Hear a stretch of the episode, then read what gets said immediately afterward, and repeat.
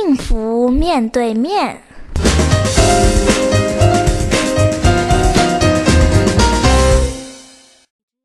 大家好，啊、我是北京来的世新，欢迎大家再次来到幸福面对面。嗯、这次呢，坐在我对面的是来自广州的曼丽。啊、曼丽你好。啊、大家好，我是曼丽，来自广州。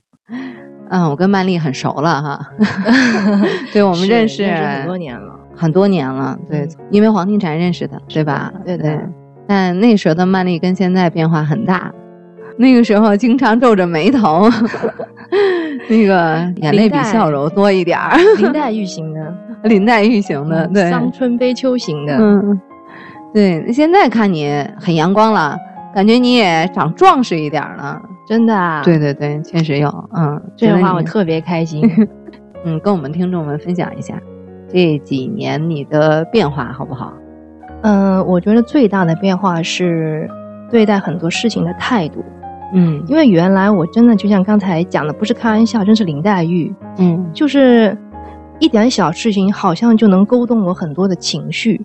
嗯。那以前我认为那个是我比较真实，嗯。我认为那叫真实，嗯我还觉得，呃，那些好像面无表情的或者那种好像很冷静的人，曾经被我纳入叫做，哦，你们好假。嗯，但是我很真实，你看我的嗯情绪，想哭就哭，想闹就闹，嗯不高兴就不高兴，我是个真性情的人，对，全挂脸。脸上。然后嗯我心情不好，我为什么就不能哭呢？嗯嗯啊，我觉得那时候认为我很真实，嗯但是因为这份真实，却给我带来了很多的后遗症，哦，什么样的后遗症呢？身体非常的不好。哦，然后我从小其实也是蛮喜欢看书的，也很莫名的喜欢一些宗教的东西。嗯，我就觉得说，我要成为自己的主人。对，现在有很多人都是这样，都希望成为自己的主人，对所以也很希望说，嗯、我做个真实的人，我有什么情绪可以表达呀，我不隐藏，对对？吧？这是我们的时代进步的一种标志，嗯对。但是你自己觉得你首先身体不好。非常不好。哦，嗯、然后我曾经一直以来学黄金禅之后，其实我是第一门入学的就是黄金禅，嗯。但是我当时觉得好像挺苦的，因为嗯一直叫站桩啊，那时候还没站桩，就要打坐，打坐，然后嗯打坐很苦嘛，啊，打坐很苦嘛？那时候腿很疼嘛，嗯那那个时候还不懂得那个心法和不懂得关照，就觉得、好吧，除了苦嗯。还是苦。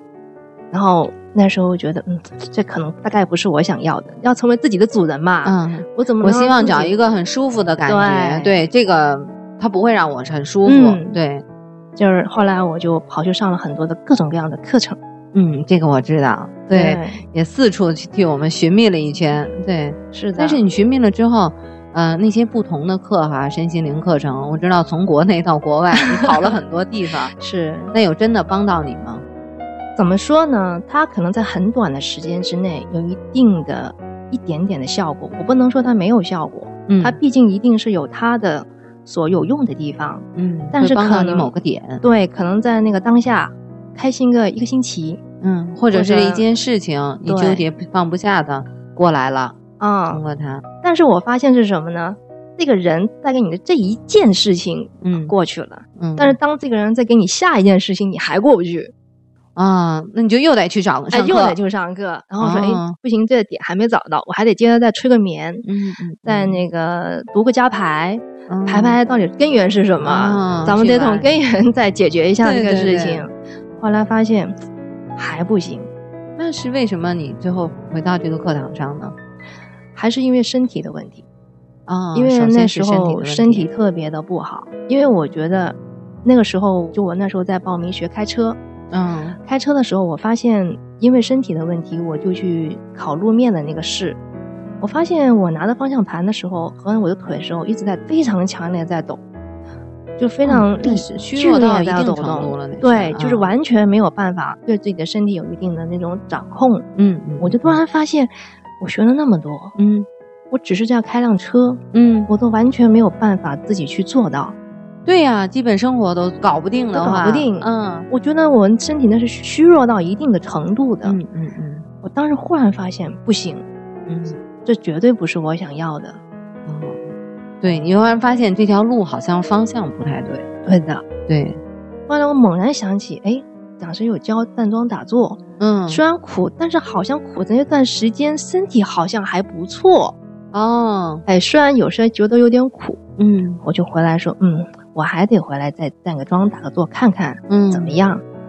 然后哎，结果还真的发现，开始站桩打坐以后，精神好了，嗯身体好了，随之而来的是心情就会变好了。哎，那你原来的那些方法都是为了让自己找一个舒服的心情，没想到从苦中却有乐，对的，对，把你给带回来了。，对的，那也是因为这个很实在的嗯效果，实际上是把你领到了这里面来了。是的，哦，让我忽然发现，其实真正的乐，嗯不是在那种你头脑中想象中和你的期待那种乐中找的，嗯而它在苦中你还能够很自在，那才叫真正的幸福和快乐，那才能叫自己的主人。哦，那这个主人的概念跟以前我们想象的是不太一样的，完全颠覆。跟你以前想象的哈。所以我现在看到你的时候，觉得你是个挺有主见的了，对，很踏实的一个人了，原来可林黛玉了，可林黛玉了。就是那个时候你很容易受别人的干扰，对不对？非常容易，嗯就是动不动就哭，嗯，也不知道为啥，反正就不能被人说一，就跟那个陶瓷一样，一碰就咱们就得碎一 碎。然后我视为那叫真实，嗯，我视为那叫做自己，嗯曾经的那个定义是这样的。觉得弱弱的、美美的，对、嗯那个样子，但是对觉得飘飘的、没有根儿的那种感觉，对，对。但现在觉得你，嗯、还是很纤细哈，身材很好，但是觉得你很扎实，然后有一种壮实的感觉了，并且我有一个很大的感受是，你说话慢了，嗯，哦，底声音也沉了，底气也足了。对，那我很想知道的是，你这两种变化之后，你先生啊，你小孩啊，对你家里的人，感觉到你有什么样子的不同吗？嗯，我原来很崇尚自由嘛，嗯，然后我就觉得我想干嘛就干嘛，嗯你们都应该迁就我。啊。在家里的时候呢，因为可能我不是一个特别爱热闹的人，然后我哦先生特别喜欢招呼朋友来家里聚会。啊，以前呢，没有学黄庭禅之前，我就会板这个脸，就是我的脸已经告诉我不喜欢你 找这么多人来我们家玩儿，我要安静，我喜欢安静。嗯。然后我先生也因为这样也是蛮迁就我的啊，啊。就尽量的就带朋友到外面去相聚。嗯。但是他始终还是一个很热爱的招呼朋友的这么个个性。嗯。后来慢慢的在学习黄庭禅的过程当中，就会觉得我不能够一直只想自己啊。哦，你想到了他，对，啊。我会觉得我是家庭的一个成员，对呀、对呀、而且家庭是一个集体，对，不能够只想着我自己的感受。对对，而且一直有在听经典，也有在嗯。听讲师很多的这种幸福内心禅呐、就会知道说我们要成人成己。嗯，你先成就了，别人的时候，你才能够成就你自己。我当时对这个词很很模糊，嗯，不理解，为什么呢？我要自由啊！我要做自己呀、嗯我干嘛嗯要成就人家才成就我自己？哎，多对呀、委对呀、屈自己对呀、嗯我也不愿意。嗯后来慢慢慢觉得方向不对，因为自己身体会给我答案。因为嗯但凡我自己的方向不对的时候，我身体就会变得特别的不好，哦，那个气就会变得很沉。嗯。后来我想，哎，我应该找一个正确的方向去做，嗯试试看会怎么样。嗯。然后我就开始去想想别人的感受，嗯，去让自己吃点亏，去做一些让家人开心的事情，嗯。去体谅一下先生他的不容易，嗯，然后。去一起陪伴他的朋友。哦，然后后来先生跟我讲说：“哎呀，老婆，你能这么做，我觉得特别意外，而且你会对着他们笑了。有，我以前真的是因为要做自己嘛，嗯我不高兴，打个招呼，好嗯，我就进房间把门一关，嗯做自己啊，我可自由啦，嗯我可不管你们爱怎么着怎么着了。嗯。后来真的会发现，哎，那个温度就开始来了，就是嗯自己婆婆会开心啊，啊，然后先生也会觉得，哎嗯，太太这样做嗯。也很暖心啊。嗯然后同时，现在孩子上小树苗嘛，嗯。也给孩子一个感觉，说，哎，妈妈这样子在喂别人的时候，嗯嗯嗯嗯。他也会收到一些东西，他也会愿意去待人接物，会学到一些。嗯，可能不是我们生意能说，宝贝儿，嗯你要倒个茶，哎，你自己给客人端杯茶，他就会嗯自己会跟着做了。那你现在这样子替他们考量的时候呢，那你就会比如少了你自己的一些时间呐，做自己这个喜欢做的事情啦。嗯，那你在整个的付出里边，你自己觉得开心吗？这个很重要啊。呃，说真话，刚嗯开始的时候一定会卡，哦，刚开始会有一点勉强因，为你在跟自己的习气在做一些调整嗯，和一些把它往正确的方向引，对对对一定会有一些调整的这个过程。对对对，可是你会发现，当完成之后，当先生跟你说一句那种“哎，太太，你真的这是有不一样哦”，哎，你会发现先生的那种很开心，会让我也很开心，就会让我体验到原来你让别人开心的时候，嗯自己会更开心。啊你，会发现完全都是值得的，嗯就是验证讲师那句话。成就了别人之后，你就能成就自己。就能成就自己。对，这个东西是自然而然带来的，所以我们的那个快乐的来源方向不一样。是的，以前的方向是我喜欢的、我要的嗯，才会让我开心，对，现在是当别人开心的时候，嗯，他们的那个笑容，哎，可能会让我们才觉得真正的收获是的，特别丰盛哈。对的。那种开心会感觉更宽阔黄庭会很松，会很暖，啊，会有温度，会有温度。嗯。以前可冷了。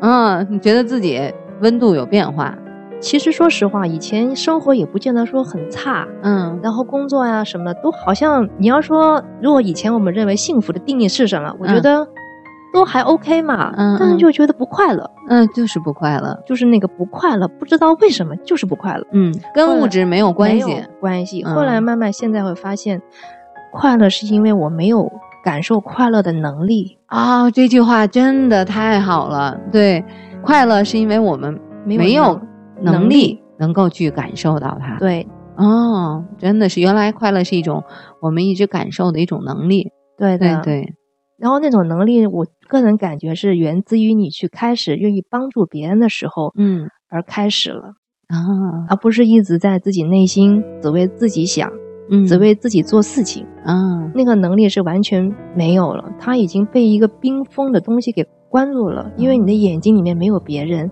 嗯，没有身边的一切，嗯，只有你自己。的时候，你的快乐就很狭隘，你的幸福就嗯一点点。嗯，那你觉得这种付出，它会对你的生活造成影响吗？它会让你减少什么吗？我听说你是这个，刚才你讲到了，你家的宝贝也上小树苗，对不对？对，然后你呢，也作为志工也过去帮忙对，啊、而且全家总动员，对，自己去，啊，先生也去，是然后这个婆婆也去，，对，是吧？是然后我听说妈妈也曾经去过小树苗帮忙啊，那你们真是全家总动员哈。对，先生的嗯姐姐也去。啊，先生姐姐也去，哇，你们真是一大家族的志工家族啊！我觉得大家一定是因为感受到成人的那种快乐，嗯他们才愿意去。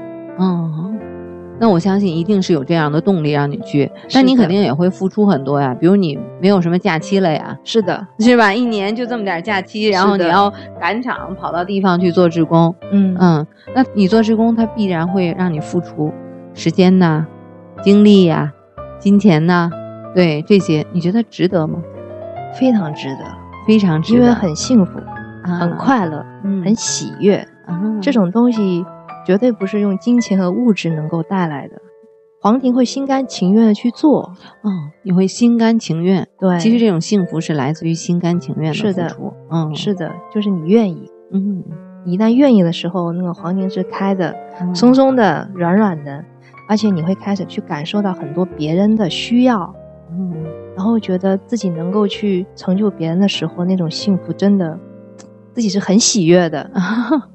那我还想问问曼丽啊，就是因为我认识你家女儿小是琪啊，是非常可爱的一个姑娘。她从上小树苗之前呢，好像啊很麻利、很火爆的一个小姑娘，上了几次下来之后变化也很大。嗯嗯，我听说你在学经典，是不是？是啊，他们也在落实一些。嗯，能不能讲讲这里边的一些故事啊？嗯，因为学经典之后，你们家里头啊，你跟小朋友啊，都有什么样的变化？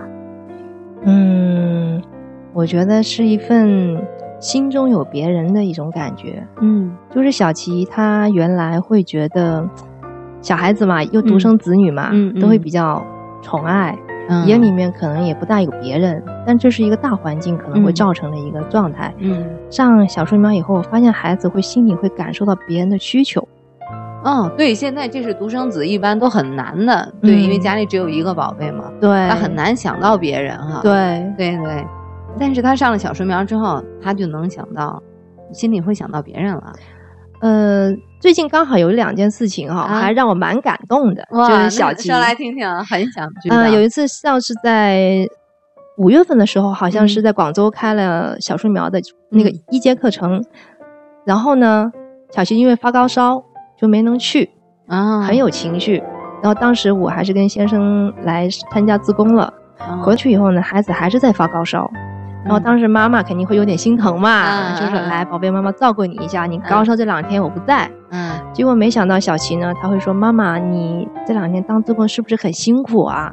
你现在还来照顾我，是不是也很累呀啊哦？”，我当时就觉得特别暖心。哎呀，真温暖。对嗯然后我就说：“没事儿，妈妈这两天没有照顾你哈，现在回来妈妈好好陪陪你。嗯”然后我就帮他倒了两盆热水，帮他去洗脸擦身子。嗯后来呢，我说小琪，你呢先把那个洗脸水和那个毛巾先擦一擦脸，妈妈给你换盆热水擦身子。他说好的。当我去倒另外一盆水回来的时候，我发现孩子已经把他的洗脸盆水倒好了，他正在自己拧毛巾。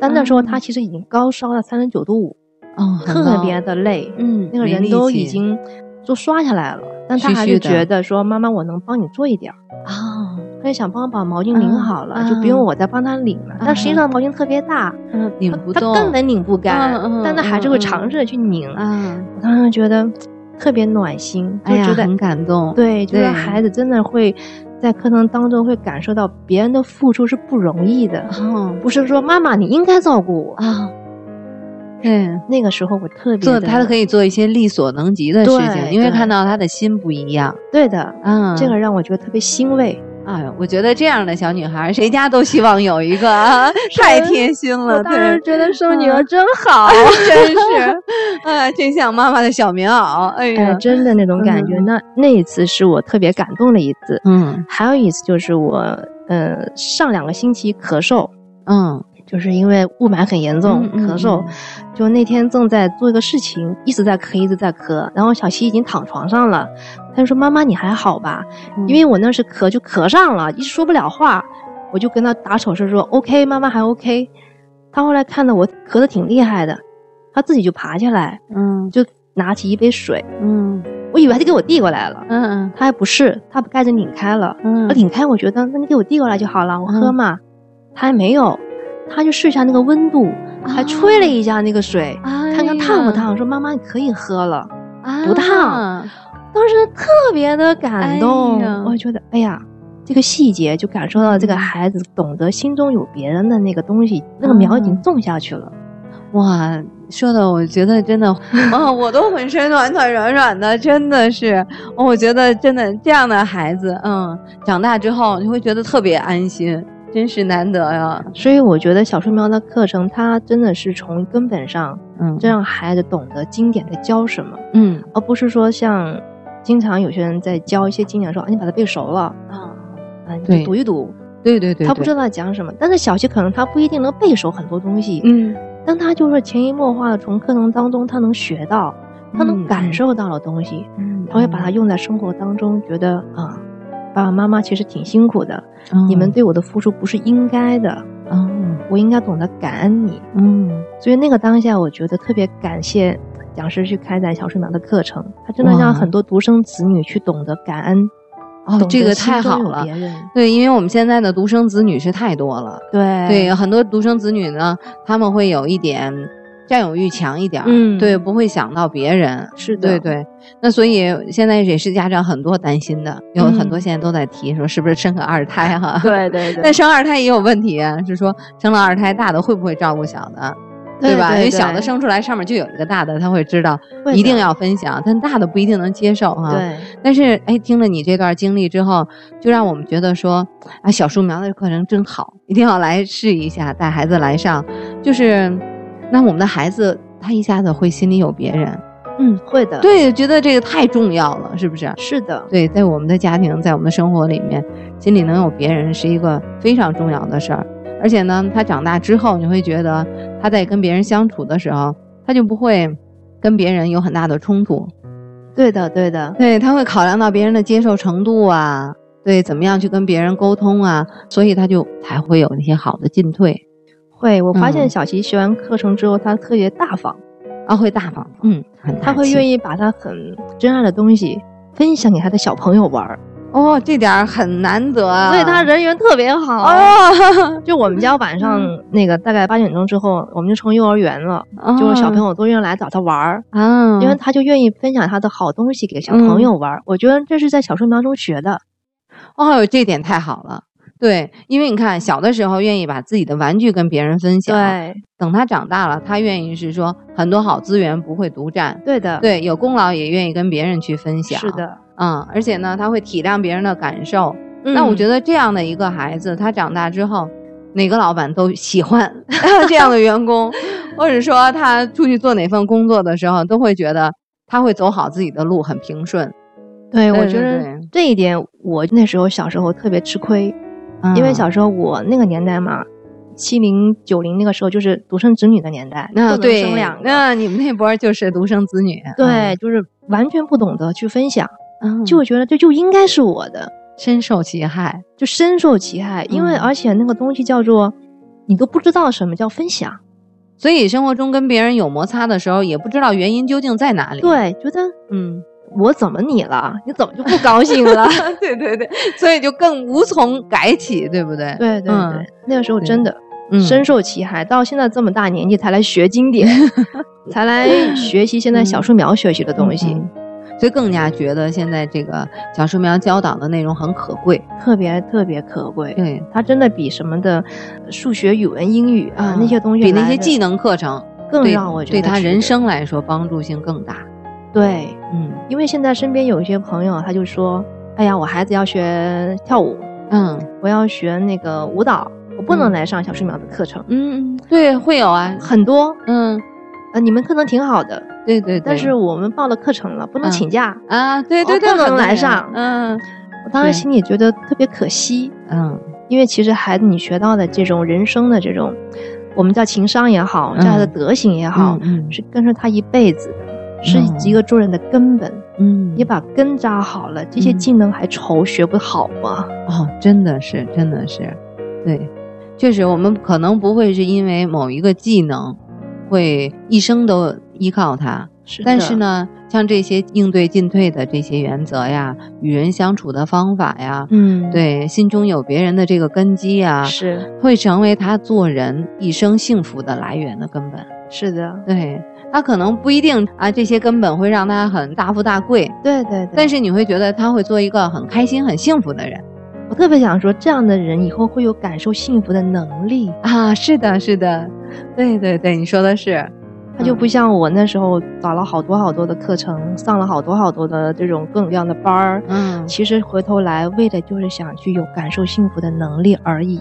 哦，嗯，你这句话说的很打动我，确实是不是因为外在的不富足，对，而仅仅是因为我那个感受幸福的能力缺失了，实际上就是心找不到了。对，嗯，那最后我想问问曼丽啊，因为现在嗯有很多小朋友，呃，都来上这个是小树苗，是，但是爸爸妈妈们嘛，现在还没有来学。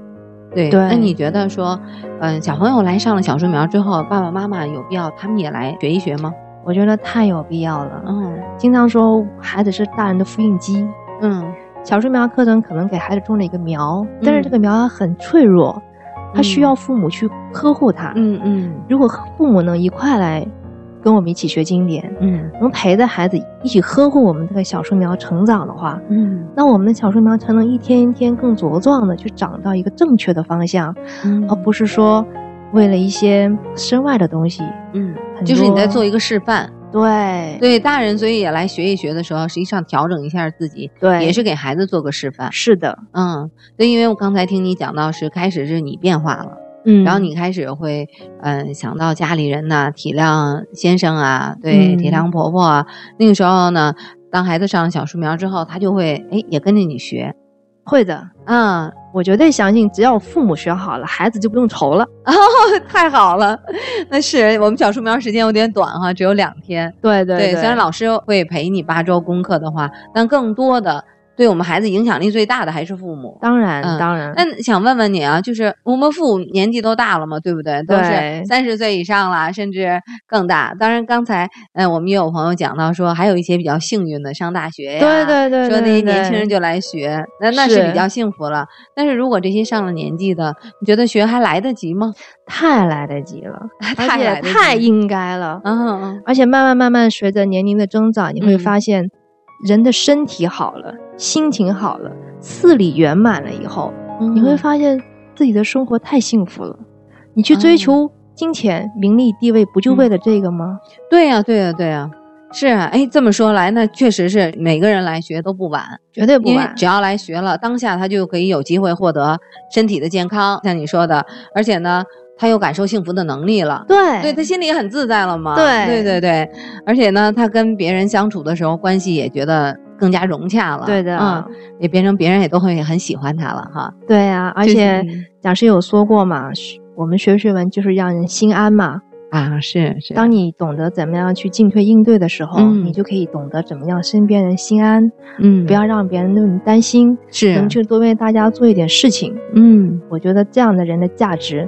还是最体现的时候，而不是在于你挣了多少钱，嗯，有多少名，有多少利，嗯，当然也很好。但如果把它能更多的帮助别人的身上，那就更好了。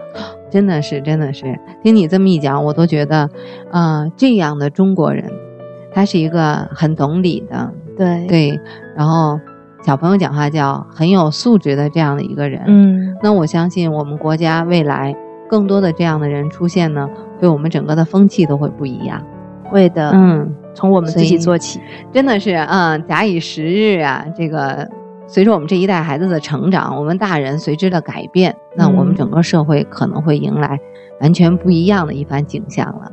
是的，好，非常感谢曼丽接受今天的采访，嗯，谢谢石鑫，谢谢你今天的分享，对我们大家有很大的帮助，嗯，好，谢。谢，谢谢啊，那也谢谢听众朋友，今天我们的采访就到这里告一段落啦，大家再见。再见。